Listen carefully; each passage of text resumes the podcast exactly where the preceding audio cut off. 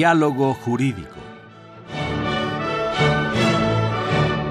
Derecho, Cultura y Humanismo.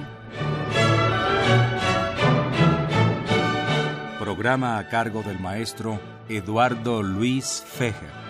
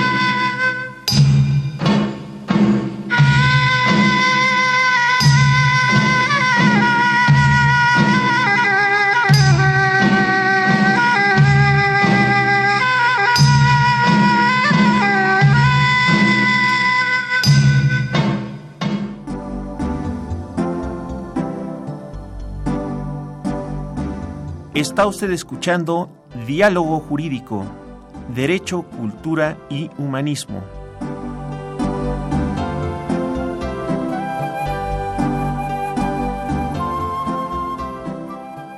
A través del 860 de AM. El alma mater del cuadrante. ¿Qué tal amigos? Muy buenas tardes. Les habla Eduardo Luis Feje en este programa de la Facultad de Derecho, Diálogo Jurídico, con nuestro lema Derecho, Cultura y Humanismo. Les recordamos que es un programa grabado. Tengo dos muy distinguidos invitados, el doctor Rosalío López Durán, a quien le doy la bienvenida a estos micrófonos de Radio UNAM, en particular del programa de la Facultad de Derecho. Muchas gracias y también el historiador Carlos Mayer. Nos habías castigado mucho, Carlos Mayer, ya no habías venido aquí al programa. Buenas tardes, no, ya no nos invitas. ¿Será eso? Pues el padre Cronos es el que tiene la lista, ¿eh? Reclámesele al padre Cronos, definitivamente. muchas gracias. Saludos al maestro Ferrini y a Bolívar Avilés que están en la en la cabina. Pues eh, me habló hace unos días Carlos Mayer y me dijo, oye, el programa de la Facultad de Derecho, ¿cómo es posible que en 13 años no hayas hablado del Código de Amurabi?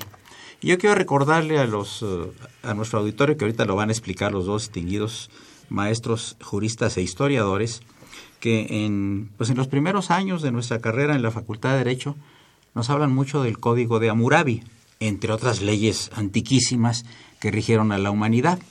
Y cuando me llamó el historiador Carlos Mayer para proponerme el programa, yo accedí gustoso y ahorita le doy la palabra. Ay, pues muchas gracias. Digo, es una, un tema nuevo para mí, ¿eh? yo me he dedicado más bien a la historia de México, pero me encontré un libro y lo leí y este se me hizo muy interesante, ¿no? Es que es la base de la del derecho este tanto este legal, digo, valga la redundancia, el derecho de defensa de toda la gente como del derecho de comercio. Ahorita ahorita van a ver. Pero miren, esto tiene antecedentes. Hay textos de las reformas sumerias de un, este, un rey que se llamaba Entemena, otro Urukagina y otro Gudea, desde entre el 2430 y el 2100 de, antes de Cristo. Luego aparecen unos códigos sumerios, es el código y texto catastral de Urnamu, de 2112 a 2095 fue un rey. Ahí se considera esto como el primer, la primera legislación censo estricto de la humanidad. Es un texto escolar y además trae un cuerpo legal con 24 leyes, 2100 años antes de Cristo. Ahora, yo quisiera que, nos, nos, dijera, Rosalío, ¿en qué, qué es el código de Hammurabi? Tendríamos que hablar más bien de la importancia que tienen los códigos como una forma de regular la vida del ser humano en sociedad tal y como lo se define habitualmente en las escuelas de derecho y la gran importancia que tiene desde mi este ángulo, desde mi perspectiva, es que entramos de lleno en la era de la denominada heterocomposición. Anteriormente el, ser humano eh, utilizaba la autocomposición, es decir, trataba él de, de hacerse, de hacer justicia por propia mano, y aquí a pesar de que lo que generalmente se enfatiza del código de Hammurabi es que plantea la posibilidad de, la, de lo que se denomina la ley del talión, en realidad no es una venganza eh, personal, es una venganza más bien de carácter público, es decir, la venganza primero tiene que ir el afectado frente al soberano y decir me hicieron esto. El soberano pregunta quién te lo hizo, qué pruebas, acredítame que te lo hicieron. Y, eh, si la víctima hace lo conducente, entonces el soberano autoriza a que se haga esta composición, ¿no? este, este restablecimiento del equilibrio perdido a partir de una agresión inicial y entonces eso es lo importante, la, gran relevancia que tiene en específico el Código de Hammurabi, que es uno de los primeros este, cuerpos normativos en los cuales se trata de regular la venganza privada. Se convierte en una venganza pública, se convierte en un acto público y por ello se trata de, de establecer ciertos equilibrios. Estábamos platicando fuera, de, fuera del aire eh, aquí con el, con el historiador, justamente algunas de estas medidas que, de las que seguramente va a hablar este, en un momento, que pretendían restablecer este equilibrio, ¿no? Si a, mí me hacen algo, tengo el derecho a provocarle al que, a quien me hizo algo eh, un daño similar, pero ojo, no me puedo exceder. Tiene que ser siempre en la misma proporción en la que él me dañó. Y creo que eso es lo importante. Eh, la, heterocomposición en primer lugar y en segundo lugar el hecho de que es una de las primeras veces en las cuales se está concentrando todo en un cuerpo normativo, que además el cuerpo normativo es general. Es decir, no se refiere solamente a un tema, no se refiere solamente a lo penal, sino que abarca ramas de lo que en derecho mencionamos como derecho civil, derecho este mercantil, derecho penal propiamente hablando, y este y entonces desde ese ángulo es verdaderamente fundamental. Cabe recordar que, perdón, este, una pequeña este, nota, acotación al margen de lo que dijo este, nuestro querido maestro Fejer, este, antes sí se enseñaba, ahora ya no se les enseña esto a los alumnos, desafortunadamente. Antes cualquier tesis que se preciara de, serlo en derecho tenía una parte histórica muy consistente y yo recuerdo que los que más nos aventábamos, los que éramos más osados, queríamos de pronto encontrar eh, justamente en el código de, de Amurabi alguna referencia al tema que estábamos investigando. Ahora, desafortunadamente, por el perfil que tienen, eh, que tiene la educación jurídica en nuestro país, pues bueno, se ha perdido ese gusto y ese cariño por la historia. Y entonces, pues generalmente los alumnos la ven como algo pesado, aburrido y extraño y dicen, ¿por qué debemos de, estudiar algo que ocurrió hace 3.750 años? Y yo les digo, perdón, hace 3.750 años es ayer en términos de humanidad. Si tenemos 100.000 años de existencia como Homo sapiens sapiens, perdón, 3.750 años es apenas ayer.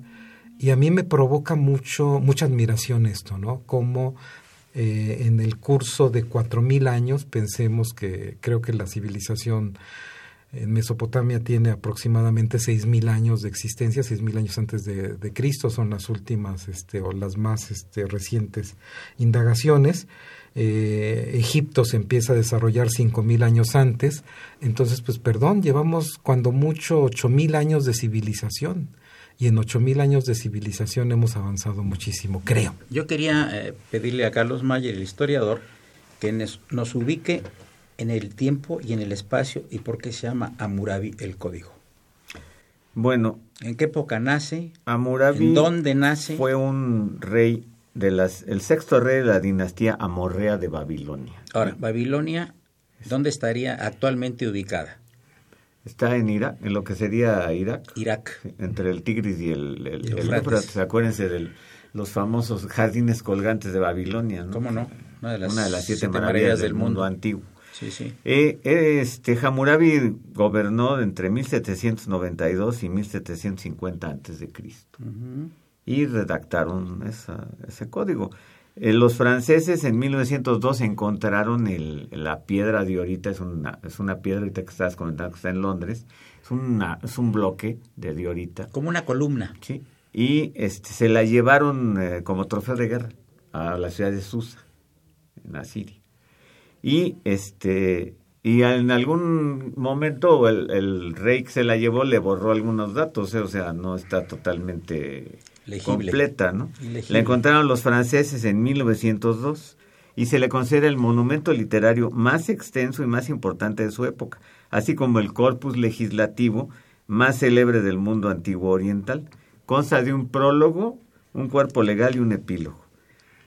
Consta de 282 artículos en los cuales se menciona la propiedad, el derecho familiar, la famosa ley del talión, eh, los procesos, la posesión, préstamos, matrimonios y familias, adopción, lesiones corporales y aborto, y todo lo que eh, haya causado algún problema de médicos, arquitectos, barqueros, este, agricultores, habla de materia agrícola y ganadera, habla de salarios y habla de esclavos. Todo ¿En, eso ¿En qué idioma está escrito? en, en sumerio, en acadio. ¿Sumerio? Sumerio, acadio. Ajá, ¿esa a qué rama lingüística pertenece? Pues a los semitas. ¿Sí? Sí. El fértil Medio Oriente, ¿no? Ajá. Qué interesante. Y por ejemplo, entre otras cosas, ¿qué dice el código? por pues ejemplo, así que hayas de interesante tú. Ah, bueno, aparte otra cosa. Sí. Eh, ellos consideran tres clases de personas. Los aguilum, que son hombres libres, o sea, el rey, su familia, la corte, funcionarios civiles, religiosos, militares, terratenientes, etcétera, profesionales, médicos, veterinarios, albañiles, y los productores o jornaleros. Ellos tenían la plenitud de los derechos civiles y protección jurídica, pero se les exigía mayor responsabilidad. Esa era una clase social. Luego seguían los mushkenum, el que se inclina, llamado así, que estaban entre libres y esclavos, eran agricultores, soldados, pastores, pescadores, artesanos. Y la última clase eran los guardum, los esclavos, que podían ser prisioneros de guerra por un delito cometido. Por cierto que cuando tenían deudas y no las pagaban, tenían que ser esclavos por un tiempo determinado. Pero cierto tiempo, o sea, no siempre. Y podían liberarse de ser esclavos después de pagar ese, ese, ese tiempo de castigo, ¿no? O los hijos de los padres esclavos. Y además el código no era parejo, nada más aplicaba para cada categoría social. O sea, un, un, este, un hombre libre estaba eh, a la altura de los hombres libres, pero si un hombre libre mataba a otro, pues tenía que ser muerto, ¿no? O sea, dice ahí, el médico que cause la muerte de, una, de un paciente será muerto. O el médico que cause la herida de que pierda un ojo, perderá un ojo. Pero el médico que mate a un esclavo por error, pues, tendrá que responder al esclavo. O sea, no es, este, no es precisamente muy pareja la, la, ley, ¿no? Es una, en, en, este caso yo lo veo como una sociedad clasista y un Estado centralizado. Es lo que podemos ver o, o, leer. Bien, eh, a mí adicionalmente me interesa el, el, estudio de, del Código de Hammurabi en razón de que podemos ubicar dos grandes temas en él. El primero de ellos es la justificación teológica. En el ámbito del derecho le, le denominamos naturalismo. Creo que es uno de los primeros cuerpos normativos donde en la parte introductoria se puede observar justamente esta justificación teológica. Si me permiten leer un pequeño fragmento. Te voy a pedir que lo hagamos en, el, en la siguiente secuencia porque el padre Cronos ya llegó con la guadaña para cortarnos la cabeza. Muy bien.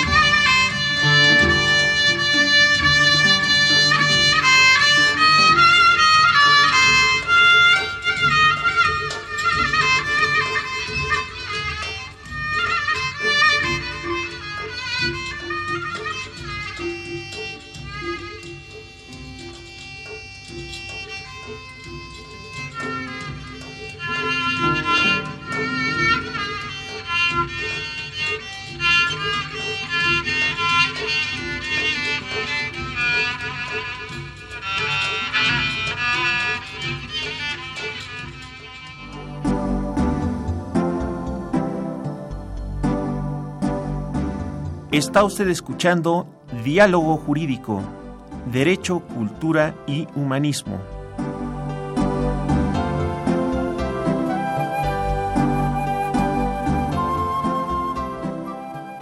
A través del 860 de AM. El alma mater del cuadrante.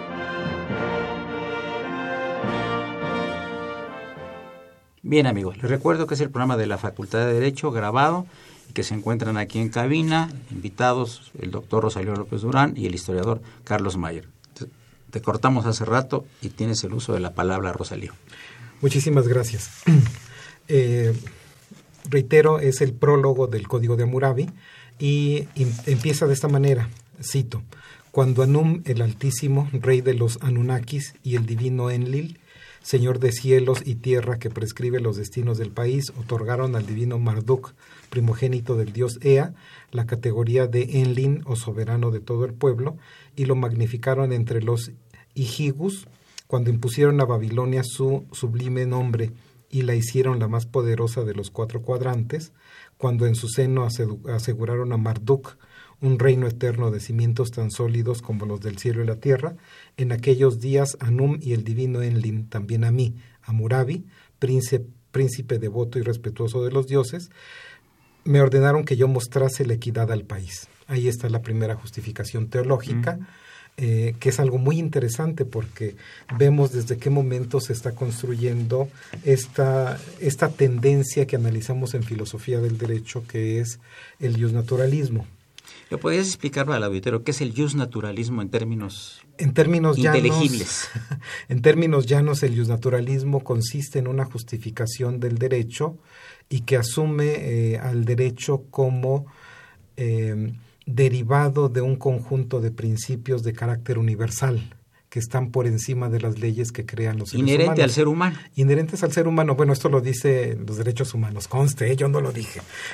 no, la teoría de los derechos humanos parte de esta idea justamente. Es decir, si alguien pensaba en mis tiempos cuando yo estudié este derecho, se pensaba que el naturalismo estaba trasnochado, pues perdón, ahorita el, los derechos humanos, que es el discurso predominante y más fuerte en el ámbito del estudio del derecho, pues recupera esta tradición de poner en el centro de todo a la dignidad humana, que sería un principio de carácter naturalista. Carlos Mayer.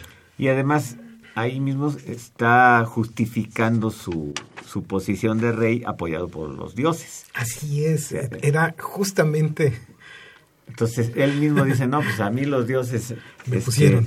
Eh, Anum y Enlil, reyes de los Anunnaki, me pusieron a mí Hammurabi como rey para servir los a ellos y a, a, ser este líder de mi pueblo. Oye, pero esto esto es histórico, ¿no? Por ejemplo, también en, en tiempos de Francisco Franco decía generalísimo Francisco Gran, Franco por la gracia de Dios, Sí. o también la reina de Inglaterra, Elizabeth, las monedas decían por la gracia de Dios. God save the Queen. O, o, o sea, este siempre ha habido un referente religioso en cualquier manifestación de poder, ¿no?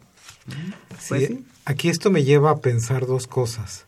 En primer lugar, les reitero esta, esta sorpresa o este azoro que, me causa el hecho de que en, en 10.000 años, en poco menos de 10.000 años, hemos avanzado muchísimo en comparación, en comparación con los 100.000 años que llevamos como especie sobre la Tierra, pero que adicionalmente pues pareciera ser que solo avanzamos en, el, en la superficie o en lo superficial. Seguimos necesitando de una legitimación de carácter divino para seguir actuando.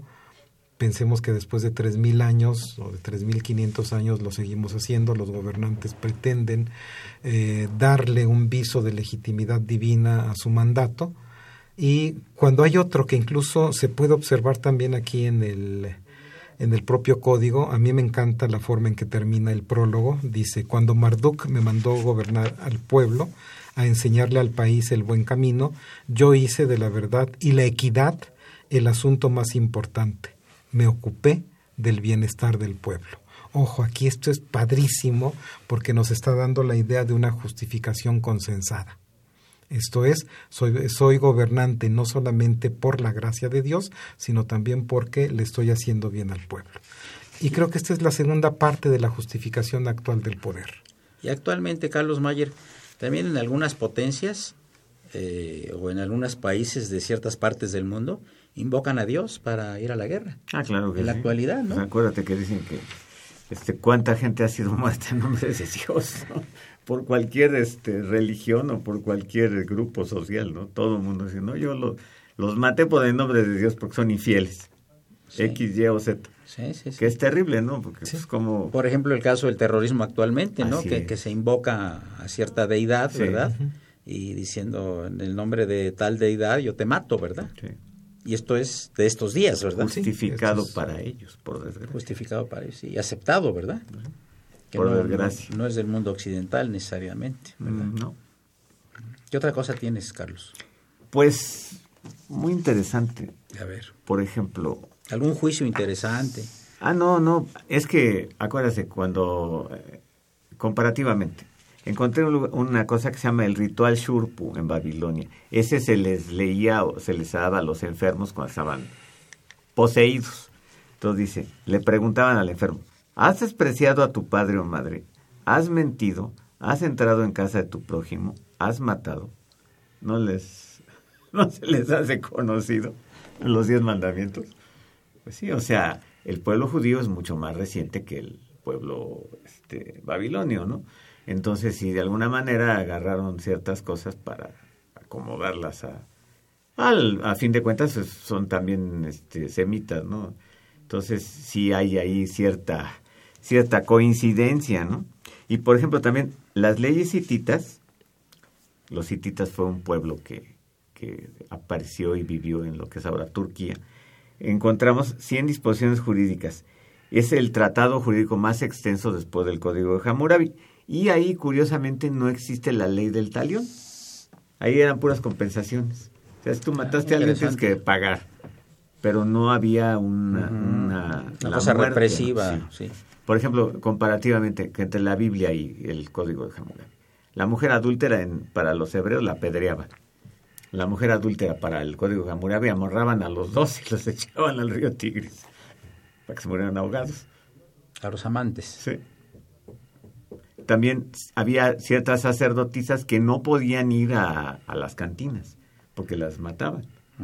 O sea, tiene cosas muy interesantes. La, la- para las mujeres, la mujer se casaba, el, el matrimonio era un contrato, así como sigue siendo, ¿no? Un contrato que se podía deshacer, pero si, la, si se deshacía el contrato, la mujer llevaba una dote y la mujer se quedaba con su dote. La dote era para ella y para sus hijos, en el caso que los hubiera tenido.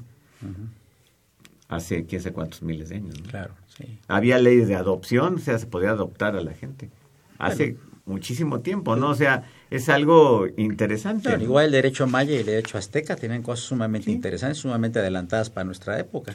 Aunque las, la- ya, ya sabían la diferencia entre delito doloso y delito culposo, ¿no? Y también hay una cosa bien simpática, dice, aquel buey que mate a un humano será muerto. El buey que mate a un humano será muerto. O sea, Fíjense que esto me recuerda un juicio que hubo en el siglo XVII en Suiza. En un cantón suizo, un pueblo suizo, hubo una invasión de ratones. ah, Entonces, se re- pero tremenda, entonces se reunió el consejo del pueblo, qué hacer con los ratones. Y el acuerdo fue matar a los ratones machos, pero no a, A las hembras que estaban preñadas. Ven ustedes, ¿cómo ves esto, Rosalio? Cuéntanos. Bien, ¿desde qué ángulo? no le hablaron, que a- quieras. no le Desde hablaron a flautista de de la Jamelí. A ver, Yo creo que estaba ocupado. sí. Estaba ocupado en... No, es que es interesante esto, Sí, ¿no? es muy interesante. Este, pues desde el ángulo estrictamente lógico, pues es absurdo porque finalmente las crías, algunas de las crías iban a ser este Machos. machos y por supuesto que iba a continuar. Esto es histórico, Sí, ¿eh? sí, sí, sí, sí. Bueno, han ahorcado caballos, han ahorcado Un puercos. elefante, yo una vez supe un elefante que lo electrocutaron. Lo electrocutaron por haber matado a un niño, una Sí. cosa y por el estilo, ¿no? No, hasta hace 20 años que fui a sacar este una copia de mi acta de nacimiento a Azcapotzalco. Sí. Ahí en los patios de la delegación tenían a un burro que estaba detenido porque había causado un daño, pero estaba detenido el burro. Sí. Sí, estaban esperando a que llegara el dueño para ya este fincarle responsabilidad, pero por lo pronto habían detenido al burro. Bien. Entonces- pues mientras detienen algún otro burro o algún otro cuadrúpedo, este, el padre Cronos ya nos está haciendo la señal de que pasamos a otro segmento de esta interesante plática.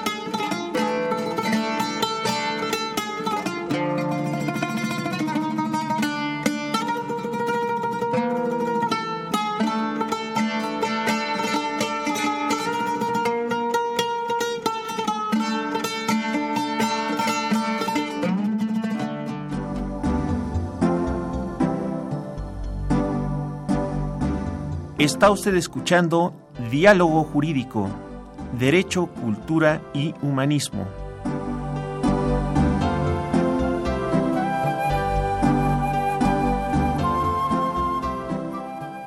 A través del 860 de AM. El alma mater del cuadrante. Amigos, continuamos con el programa de la Facultad de Derecho. Les recuerdo que se encuentran en cabina dos invitados, el doctor Rosalío López Durán y el historiador Carlos Mayer. Entonces estaba en una delegación en México detenido un burro. Un burro. Sí. Porque había causado daños y entonces estaba detenido. Y hablando de, de, ratones y demás, yo tenía también la referencia de un caso en el cual se había ordenado la excomunión, la excomunión de los ratones. Ah. También en otro lugar de Europa que se les había amenazado con excomulgarlos si seguían este, comiéndose las cosechas. este, por supuesto, creo que tuvieron que abandonar el, el, pueblo, pero los pobladores, porque los rastones hicieron caso omiso. A la excomunión. Que, creo que eran este, racionalistas y entonces no les interesó mucho. Les voy a platicar un caso que se lo comento a mis alumnos de primer ingreso para detectar su criterio jurídico, quizá naturalista porque no tienen ninguna información de, del derecho común, ¿no? Todavía. Es. un caso verídico. Estaba Demóstenes, que dicen que es el mejor este, orador de la historia, ¿no? En tipos de la Grecia. Estaba arengando ahí en el ágora a un grupo de, de gente. Y en eso pasó un burro y la, la atención que le tenían al gran orador Demóstenes se terminó y toda la gente volteó a ver al burro. Al burro. Esto hizo que se enojara mucho Demóstenes y les dijo, yo tengo una historia con ese burro que acaba de pasar. Entonces todo el mundo volvió a verlo otra vez y ¿de qué se trata? Pasó lo siguiente, dice, yo necesitaba ir de, un, de Atenas a una ciudad cercana. El único transporte era un burro. Entonces hablé con un señor dueño de un burro le dije, ¿cuánto me cobras por llevarme de Atenas a tal ciudad, a, tantos, a tantas leguas? ¿no? Entonces ya llegaron a un acuerdo los dos. A mitad del camino había un sol espantoso. Y entonces el dueño del burro lo amarró a un, a un palo que estaba ahí, zona semidesértica, amarró al burro y el dueño del burro se puso abajo del burro para que el burro le diera sombra. Entonces Demóstenes se bajó del burro y dice, hazme un lugar, porque yo también quiero la sombra, estoy muy cansado, estoy muy agotado y estoy muy insolado. Entonces el dueño del burro le dice, tú no te puedes sentar aquí, porque entonces otro precio. ¿Por qué? Es que tú me alquilaste el burro para ir de viaje. No me lo alquilaste para que te diera sombra. ¿Cómo quedó el asunto, Rosalío? ¿Cómo se pudo haber solucionado ese asunto? preguntó Demóstenes. ¿Qué idea jurídica podríamos aportarle a nuestro auditorio? ¿Tenía razón el dueño del burro de cobrar la sombra? ¿Tenía razón Demóstenes de no pagarle y acogerse a la sombra del burro? Es un caso, ¿verdad? Sí, es todo un caso. Bueno, la, la contestación podría ser que lo accesorio sigue la suerte de lo, de lo principal. principal, por supuesto. Y es lo que dijo también este Demóstenes, pero tuvo que pagar La el viaje burro. ¿Alguna otra cosa del Código Hammurabi, señor historiador? También castiga los delitos contra la brujería, delitos de orden judicial, habla de la propiedad, todo lo que implica, ¿no? Agricultura, casas, préstamos con intereses, sociedades mercantiles, contratos, tabernas, este, portadores infieles, o sea que le jugaran chueco a su, a su amo, acreedores, depósitos. De la familia va a hablar sobre los esposos, los hijos y los castigos, porque si un hijo le hacía algo al padre tenía que ser castigado. ¿no? Y feos, ¿eh? Su código penal, famosa ley del talión, ¿no? Daños ocasionados por golpes, un ojo reventado o roto, dientes rotos, golpes en la cabeza, heridas o muertes motivadas involuntariamente en una riña. O sea, ya habla de muerte accidental. Que pues, no lo quiso matar, pues se murió. Aborto y muerte causados por golpes. Este, norma los honorarios y penalizaciones profesionales, lo que ya le decía al médico que mate a un a uno de la misma categoría, lo mata. Si pierde un ojo, sacan el ojo. La ley del talión.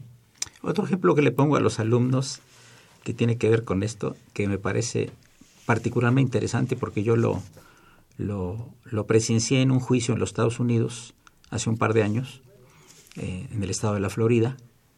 Yo asistí al juicio. Resulta que un, eh, un señor dominicano era dueño de un edificio muy modesto. Se le acerca un forastero y le dice, yo vengo de otro estado de la Unión Americana y quiero que me alquile, por favor, un departamento en su edificio.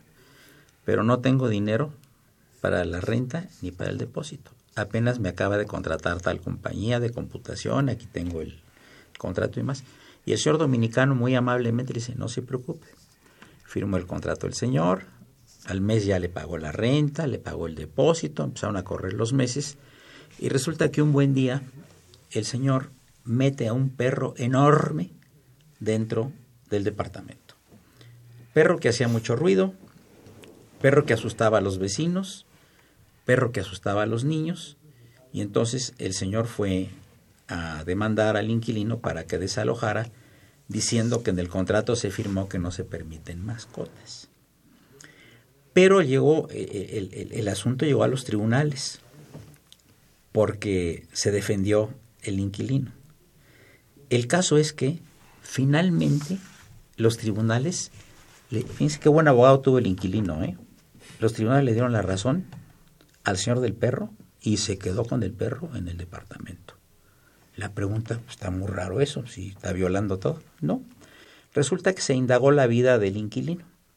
Y era un señor muy prominente que hacía recientes años iba con su familia en su automóvil, tuvieron, una, tuvieron un accidente muy fuerte, murió la esposa y murieron los hijos. Nada más sobrevivió él. Entonces se quiso cambiar de estado, de ex estado a la Florida, y ahí empezó a rehacer su vida. Y cuenta que una noche que había una tormenta terrible, oyó que atropellaban a un perro. Y él fue, agarró al perro, lo llevó al veterinario, lo curó y lo tenía en su casa. Y las leyes de la Florida lo protegieron diciendo que si era el único afecto que tenía el señor, toda vez que estaba muerta la esposa y los hijos, el señor tenía derecho a tener el perro dentro del departamento. Interesante. Es muy interesante el caso, ¿no? ¿Cómo ves, Rosalío? Muy propio de estadounidenses. ¿Se te hace? Sí, porque tal vez un psiquiatra le hubiera dicho necesita tener más contacto con humanos. Ajá. ¿No?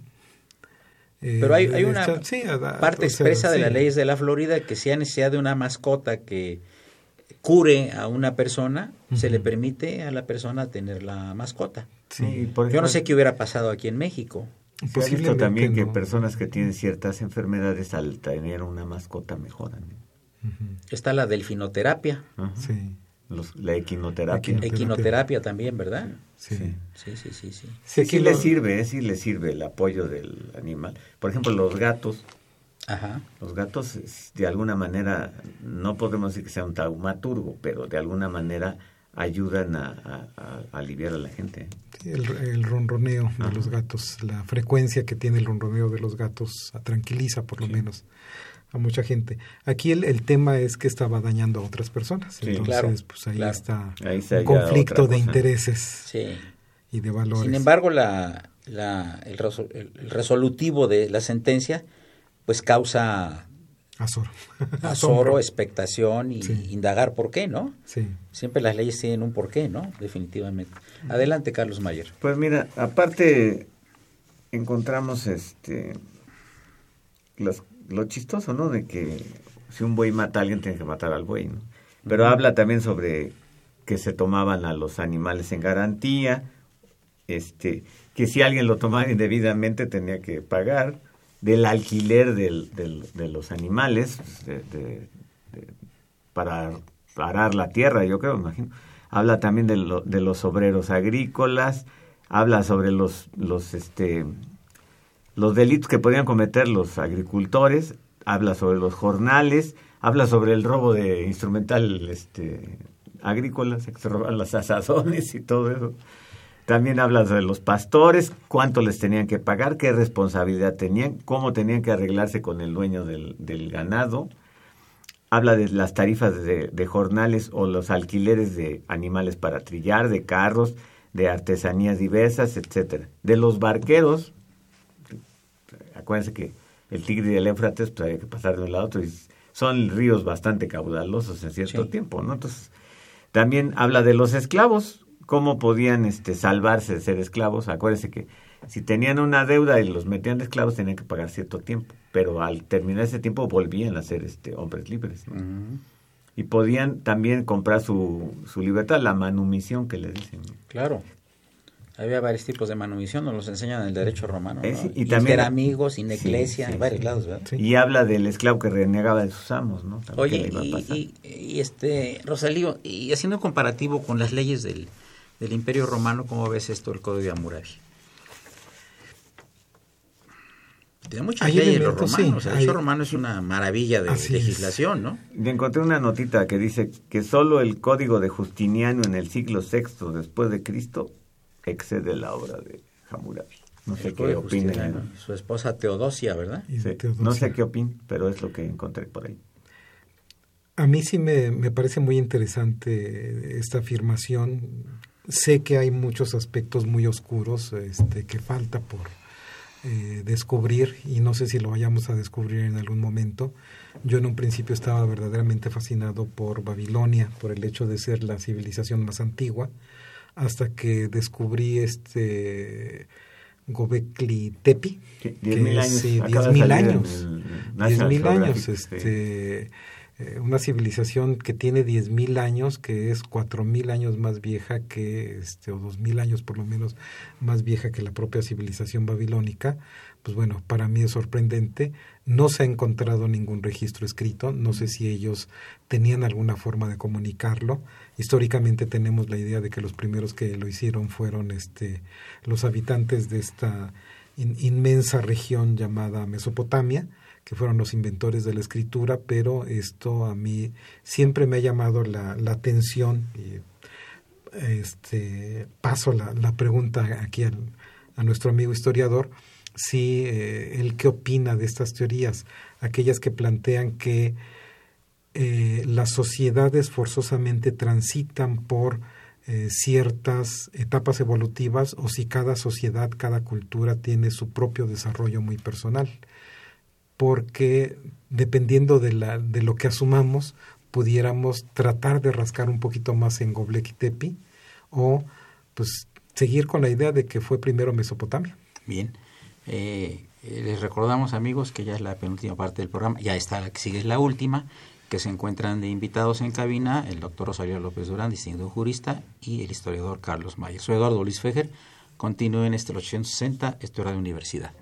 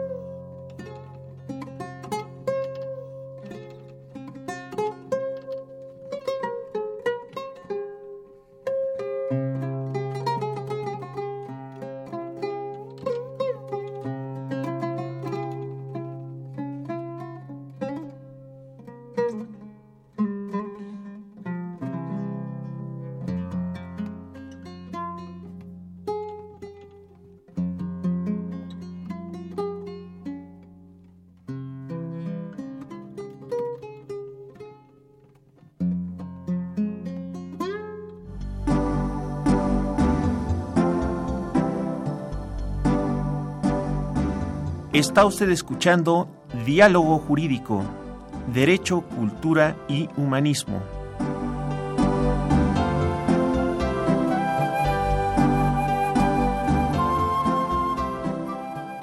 A través del 860 de AM. El alma mater del cuadrante. Adelante, Rosario. Bueno, pues la, en Gobel, Gobel Tepe, este, que por cierto... ¿Dónde queda ubicado? Eh? En, en Turquía. Turquía. En el centro, hacia el sur de Turquía. Hacia, hacia es una civilización Irak. que no se conocía. No, no la encontraron este, hace... La, con vasijas, con, con no, es un, tu, es un conjunto de construcciones parecido a Stonehenge, parecido pero no es igual. ¿A Estonia? Stonehenge. Ah, Stonehenge. Ah, la, el famoso. Es un, sí, sí, unos círculos concéntricos con unas estelas. Como T, así. unas estelas, sí, presente que en T porque dice que parece ¿Está que en Irlanda o en qué parte está no, eso? en Turquía. No, pero el, Stonehenge en Inglaterra. En Inglaterra, ¿verdad? Claro. En el sur de Inglaterra. Entonces, son acetatos que parece que tienen brazos y tienen dibujos que indican que tenían vestidura esas, esas estatuas y este hay varias este representaciones de eh, zoomórficas. Un, un alacrán un, unos leones este jabalíes varios, pero no hay un, un registro escrito. No, y se supone que ahí que la gente no vivía ahí porque no hay alrededor este habitaciones. O ríos o algo. No sí o sí probablemente pero habitaciones no. Entonces parece que la gente nada más iba a, a rendir culto a, a, algún dios ahí. Mm. pero no se sabe no hay registro escrito entonces, Bere, Bere, Gordon Child dice que lo que origina la civilización moderna es la, la agricultura. Así es. Pero hay otra teoría que dice que no es cierto, que es la gente llega un momento en que empieza a, a, a desarrollar otro tipo de actividades y este se junta y crea ya ciudades. O sea, son dos caminos diferentes. ¿no? Entonces, una es la revolución neolítica y otra es la agricultura. Aquí en el código de Hammurabi, quiero que leas el 1 y el 2, por favor. Sí, es genial el 1 y el 2. Sí. Dice, si un señor acusa a otro señor y presenta contra él denuncia de maleficio de muerte, pero no la puede probar, su acusador será castigado con la muerte. O sea, si mientes, te mueres. O sea, si yo le eché el mal de ojo a Rosalío, por ejemplo, y no y no lo comprueba, Así lo, lo matarán. Entonces- y este también, si un señor imputa a otro señor prácticas de brujería, pero no las puede probar, el acusado de brujería irá al río y deberá arrojarse al río. Si el río logra arrastrarlo, su acusador le arrebatará su hacienda. Pero si este señor ha sido purificado por el río saliendo de él sano y salvo, el que le imputó de maniobras de brujería será castigado con la muerte, y el que se arrojó al río arrebatará la hacienda de su acusador. Esto Lo que es- les hacían a las brujas, ¿no? Si, si eres bruja o que te acusamos, si te echamos al río y, y no te mueres, te salvas. Si te mueres, eres bruja. Eso me recuerda un poco la, la famosa roca Tarpeya, ¿no? Que está en, en Roma, donde aventaban a, a los delincuentes, que es una no sé cuántos metros de alto, y si, y si sobrevivían es que los dioses los habían perdonado, que casi nadie sobrevivía, ¿no? No. Y también hablando de las brujas en, en- en- en el medievo, eh, fueron quemadas en leña verde más de 200.000 mujeres inocentes acusadas de brujas. Por la histeria. Era muy usual también en, eh, eh, desde el nacimiento en Francia, cierta parte de Francia, de la Santa Inquisición, que acusaran a las mujeres de brujería y entonces las, las quemaban. ¿no? Vayan ustedes 200 mil mujeres inocentes quemadas en el medievo. A Juana de Arco la brujo. quemaron, Sí. acusada de brujería. Sí. ¿Qué más tienes? Porque ya el tiempo nos está Ah, apurando pues, aquí el padre Cronos. Unas comparaciones entre el, el tema, la Biblia y el Código de Hammurabi. Adelante. Simpáticas. Eh, vamos a ver. El asunto sería derecho a la, audiencia, a la herencia. El Deuteronomio en el capítulo 21, versículos 15 al 17, habla del derecho a la herencia. El Código Hammurabi en los artículos 165 y 167 también. Rechazo de hijos. Deuteronomio 21 del 18 al 21 y el Código Hammurabi 168, 169 y 191. Son muy... Ahora, accidentes. Accidentes en animales alquilados. Por ejemplo, buey que acornea. Éxodo capítulo 21 versículos del 28 al 32. Y en el Código Hammurabi 250 y 252. Ahora otra cosa, los, eh, los, este, ¿cómo se llama? Los babilonios, acuérdense, tenían tres categorías, hombres libres, medio libres y medio esclavos y esclavos. Y los hebreos no, en los hebreos era o hombres libres o esclavos. Era diferencia. Esa era la, la diferencia, ¿no? Golpes a mujer encinta causándole el aborto. Éxodo capítulo 21 versículos 22 al 25 y el Código Hammurabi 209 y 214. Crímenes contra las costumbres, seducción de virgen. Aquí nada más en el Éxodo 22 del 15 al 16 y Deuteronomio 22 del 28 al 29 en el Código Hammurabi no habla de eso. El incesto, Levítico 18 y este Deuteronomio 23 y el Código Hammurabi 154-158. Maleficios, Éxodo 22 eh, versículo 17 y el Código Hammurabi lo acabamos de leer. este Oye, Rosalío, ¿por qué, por qué han condenado eh, tradicionalmente las leyes, muchas de ellas atribuidas a cosa religiosa, la brujería? Era justamente algo que, que iba a comentar. O que adivinar quería el futuro también está comentar. prohibido, ¿eh? Este, bueno, ¿Verdad? siempre y cuando no se tuviera la patente correspondiente, porque había gente que tenía la patente para poder adivinar. Yo creo que en el caso de, la adivinación era para evitar los, los estos este, discursos contradictorios, ¿no? Si oficialmente se aceptaba este, una adivinación, pues ya no podía caber un discurso que fuera contrario a ello. Y respecto de la eh, brujería, pues creo que es uno de los temas este, fundamentales que tiene el ser humano, el miedo. El miedo, y es por eso que el primer artículo de este código se refiere a la brujería. A mí siempre me llamó mucho la atención porque los primeros dos artículos justamente castigan a la brujería.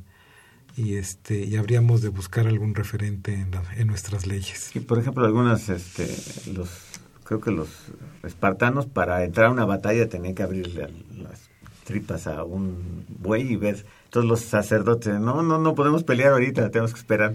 Oye, ves que los tenemos aquí encima los persas, no, pues hasta Napoleón, que no lo, salgan. Napoleón lo hacía también, tenía sus brujos, Hitler Sí. tenía sus brujos Sí. también. Todos tenían sus brujos, ¿no? Sí. Sí. Algunos presidentes del vecino país del norte también. Sí. ¿Verdad? Sí, Ronald sí. Reagan. Sí, sí, sí, tenían sus, sus brujos Sí. de, de cabecera, ¿no? Sí. Sí. pues toda esta temática es particularmente interesante. Yo este, les agradezco mucho a, a los maestros Rosalío López Durán, distinguido doctor en Derecho y jurista, y al gran historiador Carlos Mayer por su presencia y por hablar, pues particularmente de, este código de Hammurabi que es tan antiguo y como pueden ustedes, no hay nada nuevo bajo el sol. Le agradezco mucho al padre Cronos, eh, la imagen de este programa y la producción, a Bolívar Avilés, su presencia como asistente de producción, y a Miguel Ángel Ferrine, que ha sido el que está en cabina y al que le mandamos nuestro afecto y nuestro agradecimiento. Voy a mandar un saludo a mis compañeros del Instituto de Cultura y Parque Naucali. Por favor. Los mando saludo a todos, aquí estamos trabajando. Aparentemente, porque estamos grabando un programa, ¿eh? No le crean todo al maestro Carlos Mayer. Soy Eduardo Luis Fejer, la mejor de las tardes.